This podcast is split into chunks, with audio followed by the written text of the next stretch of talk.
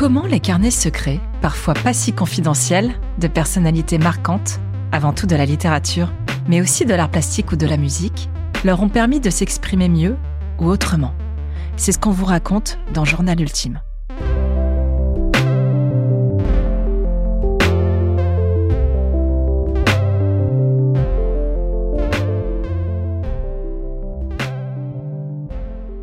Prends garde à toi, Oscar Wilde.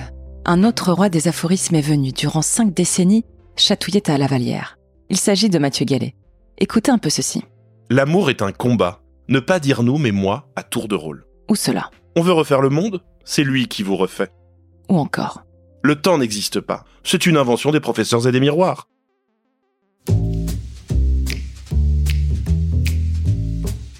Mathieu Gallet n'est pas un nom connu du grand public mais c'est, pour bien des férus de littérature, un monument, comme s'est exclamé une de mes consoeurs en apprenant le sujet de cet épisode. Et en effet, son journal est monumental, 1024 pages, et fourmi d'informations, de ressentis et d'analyses plus ou moins développées, sans jamais se perdre en route.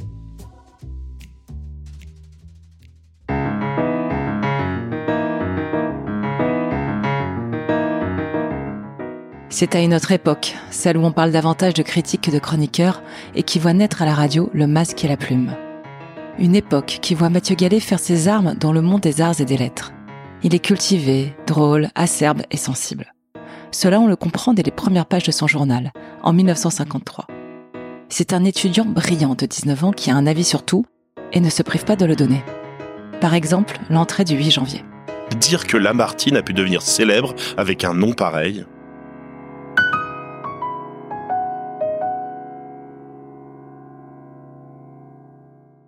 Deux ans plus tard, il ne dissimule pas sa volonté de mener comme il le faut son activité de diariste. J'ai suivi l'exemple de Gide. Je me suis acheté un petit carnet commode que je peux glisser dans ma poche. Il disait qu'un journal doit pouvoir s'écrire dans le train. J'essaye de l'imiter. Mais je me ressens encore de ma cuite horrible dimanche dernier. Un jour au lit, deux litres d'eau de Vichy et divers désagréments. On ne m'y reprendra plus aux traîtrises du punch. Étrange expérience de totale amnésie. Je me souviens du visage un peu diabolique de Boris Vian parlant d'Anouilh, et puis plus rien.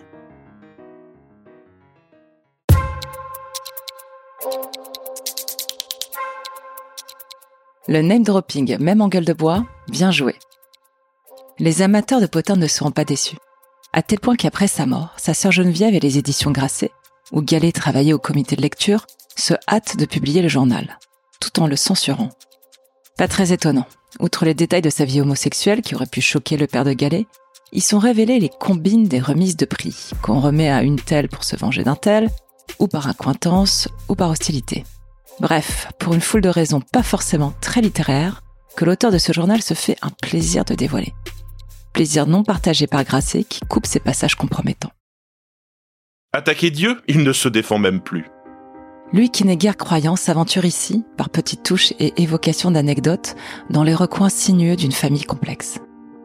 Sa mère, Marcel, est juive, fille de l'architecte Lucien Bechmann. Au début des années 1930, elle a épousé le cinéaste Louis-Émile Gallet, qui poursuivit peu ou prou son activité durant l'occupation, ce qui lui sera reproché après la guerre. Si ses relations avec son père sont distantes, Mathieu s'entend bien avec sa mère, dont il apprécie les traits d'esprit. Baptisé, il ne sait trop quoi faire de sa judéité, donc il fait sang. En août 1970, ces lignes en disent long. Visite de la synagogue de Carpentras. Le bedeau nous demande si nous sommes juifs. Silence pesant, vieux réflexe. Puis maman, comme une mère caille qui se sacrifie pour ses enfants, répond Moi oui. Lui qui fait souvent preuve d'ironie n'en manque pas quant à cette identité nébuleuse. Voici 46 ans que je somnole sur un trésor. Écrit-il le jour de son anniversaire, le 21 août 1980. Homosexuel et demi-juif, quel romancier ne donnerait pas cher pour posséder ce capital? Moi, je vis cela, bien à mon aise, ou presque, sans en tirer profit ni souci, comme un paysan qui aurait transformé en étable une chapelle romaine. Il n'a pas 20 ans lorsqu'il s'introduit, petit à petit, dans le monde littéraire d'après-guerre, grâce aux connexions de sa famille, un charisme qui ne laisse pas indifférent, ainsi que la fréquentation assidue du Café de Flore et des Deux Magots. Traitant aussi bien de l'actualité littéraire que théâtrale, Mathieu Gallet écrit beaucoup, adapte des pièces de théâtre anglo-saxonnes comme celle de Tennessee Williams.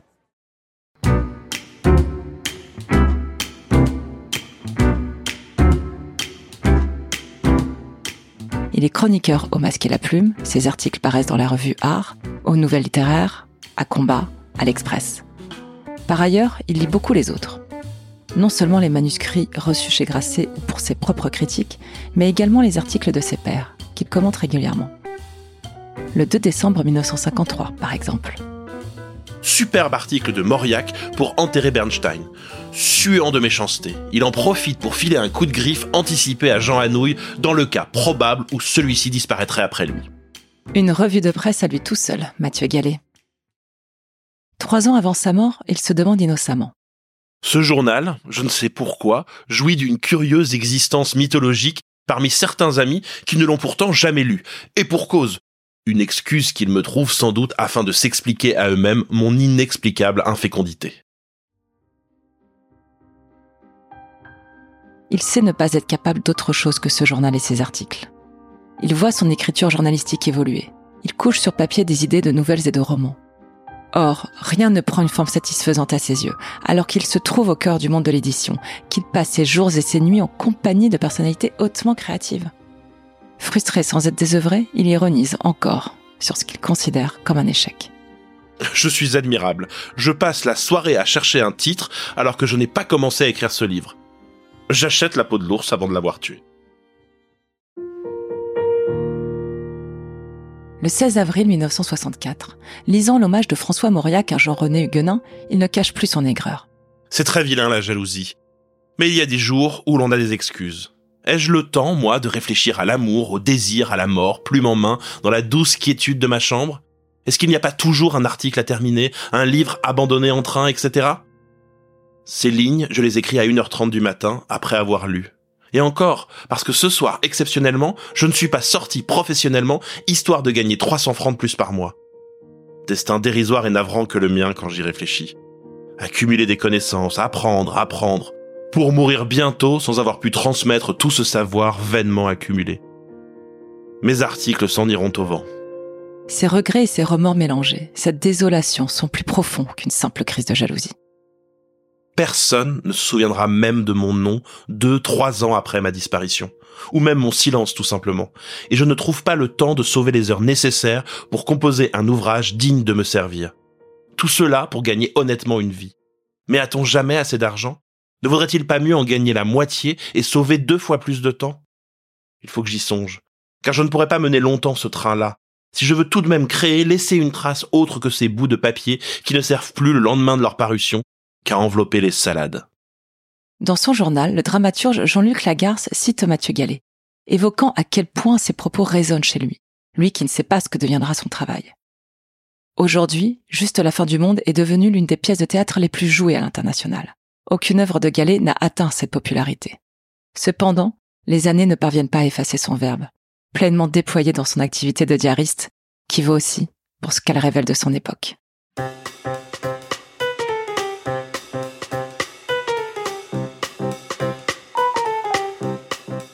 Au début de sa carrière, lui qui se passionne pour l'écrivain météorite Raymond Radiguet, à qui il consacre une longue recherche, prend rendez-vous avec des personnalités qui l'ont fréquenté. Agent Cocteau succède sur 30 années. Brancusi, Joseph Kessel, Paul Morand, Josette D, Mendès France, Édouard Limonov, William Burroughs, Julien Green, Madeleine Renaud, Ionesco, Maurice Druon, pour qui il écrira dans l'ombre notamment Les Rois Maudits, Patrice Chéreau, Kundera, Gabriel Chanel, Marcel Jouando, Laurent Tercieff, Michael Lonsdal, Karen Blixen, Bob Wilson, Sylvie Vartan, dont il a acheté la maison, Aragon, Elsa Triolet et Jacques Chardon, avec qui il sera ami. Ces rencontres, elles sont dépeintes comme si on y était. Difficile de choisir, mais prenons déjà sa première interview de François Sagan, le 3 juin 1954, peu après la publication de Bonjour Tristesse. Voix sèche, rapide, elle parle presque illisible. Tout le contraire de sa langue si fraîche et si claire. Elle se dit ulcérée de tout le bruit qu'on fait autour de son nom et trouve la jante littéraire assommante et abrutie. Plus tard, il nous donne à voir un passage de Louis Aragon à la radio, à l'automne 1963. Au masque et la plume, Aragon. Il est venu réciter des passages de son prochain livre, Le Fou d'Elsa. Beau, avec le profil net, les cheveux bien blancs, le complet croisé bleu sombre, un PDG. Il dit quelques mots, précieux, un tantinet poseur, puis il s'installe et se met à déclamer. Oui, déclamer, pire que Malraux, mais plus comédie française, enflant la voix au rythme des vers, Victor Hugoesque, ridicule. Des vieilles dames un peu réticentes, un communiste, ne tardent pas à se pâmer, reconnaissant un des leurs, un poète du 19e. Je vous rassure, Aragon saura gagner son estime.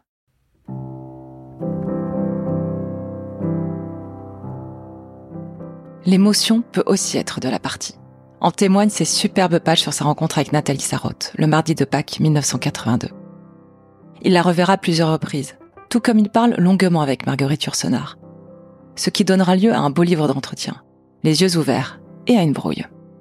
Parfois, cela ne prend pas tout à fait, avec Elsa Morante par exemple, malgré une affection et une séduction mutuelle.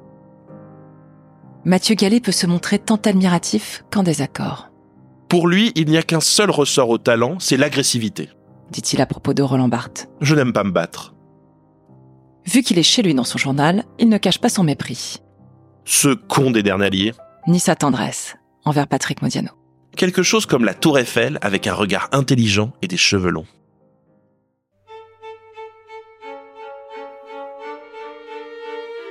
Bien qu'il témoigne du corpus et de l'attitude de ses contemporains, Mathieu Gallet se dit vivre, du point de vue littéraire, au XIXe siècle, avec la comtesse de Ségur, Balzac, Hugo, Flaubert, Stendhal. Ce fin de Proust aurait même pu remonter le temps. En lisant son journal, j'ai bien entendu penser aux merveilleuses mémoires de Saint-Simon, qu'il cite d'ailleurs, et au caractère de la bruyère, moins porté sur les agissements douteux des people. Mais si tout cela est accrocheur et instructif, si la toile d'araignée tissée par ses personnalités s'avère captivante, Mathieu Gallet n'est pas qu'un mondain invétéré, ni un simple observateur du quota littéraire des années 60 à 80. En parallèle de son incessante activité cérébrale, c'est un homme qui assume un mode de vie homosexuel, passant outre les réticences familiales. Ce qu'il ne peut ignorer en revanche, ce sont les sentiments qui ne cessent de le submerger à toute saison. J'abonde un peu trop dans mes sens. C'est le printemps.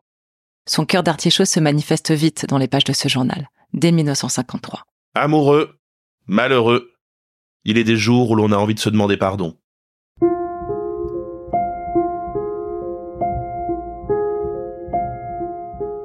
Tout au long de ses carnets ne se dément jamais son attachement à sa famille, particulièrement à sa mère et à sa grand-mère. On y suit l'évolution de ses relations amoureuses, avec Daniel, qui reste à ses côtés jusqu'à son décès, et plutôt Herbert.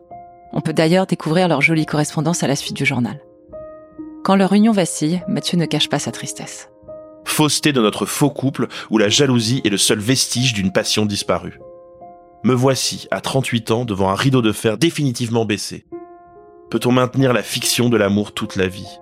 Et pourtant c'est aussi de l'amour, rien que de vouloir faire semblant. Mais l'idée qu'il me faut renoncer à un bonheur assez normal, quelque chose comme une condamnation à la mort sentimentale. Herbert ou Daniel ne sont pas les seuls. Avant Renaud Camus, Guillaume Dustan ou Arthur Dreyfus, Gallet rapportait, avec moins de détails et plus de pudeur, ses rencontres sexuelles, toujours un peu sentimentales. Patrice, grand, sculptural, une tête de collégien tondue et des lunettes carrées. Très excitant.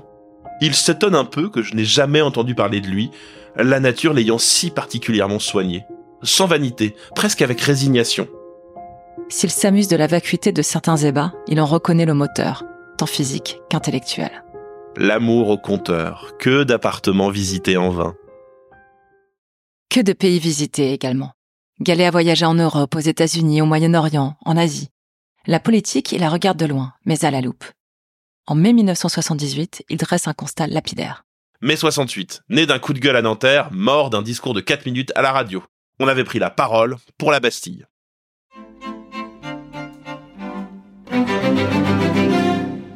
Mathieu Gallet semble longtemps taraudé par la peur de la disparition. Il recopie des passages de lettres qu'il reçoit. Pour en garder la trace, si perte il y a Pour les inscrire dans sa mémoire Pour documenter davantage encore sa vie Cette inquiétude disparaît les derniers mois de son existence. Ce qu'il a pensé être un mal inguérissable s'avère être, en février 1984, la maladie de Charcot. Autour de lui, c'est le sida qui fait des ravages. Il trouve encore le moyen d'ironiser sur la particule du nom de sa maladie. Il ne lâche pas son journal, qui finit par écrire, laborieusement, de la main gauche. Il le relit, il le corrige, demande l'aide de sa sœur Geneviève. Peu avant son décès, toujours avisé, Mathieu Gallet aura prévenu ses futurs lecteurs et lectrices. La vie est un don, mais pas un cadeau.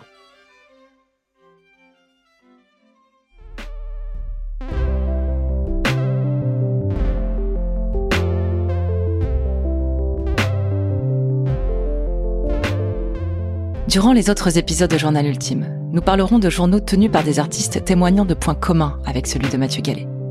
L'intellectuelle new-yorkaise Susan Sontag, elle aussi très sûre d'elle tout en étant assaillie de doutes et qui rencontra du beau monde. Franz Kafka, avec qui il partage un rapport exalté mais douloureux à l'écriture, source de frustration et d'insatisfaction chronique. Ou encore Anaïs Nin, analysée par Mathieu Gallet avec son habituelle pertinence, lui qui aimait tant les méfaits diaristes des autres.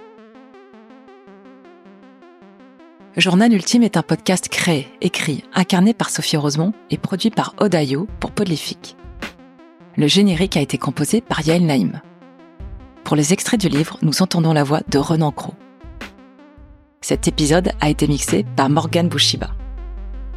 Le journal de Mathieu Gallet est disponible dans la collection bouquins aux éditions Robert Laffont.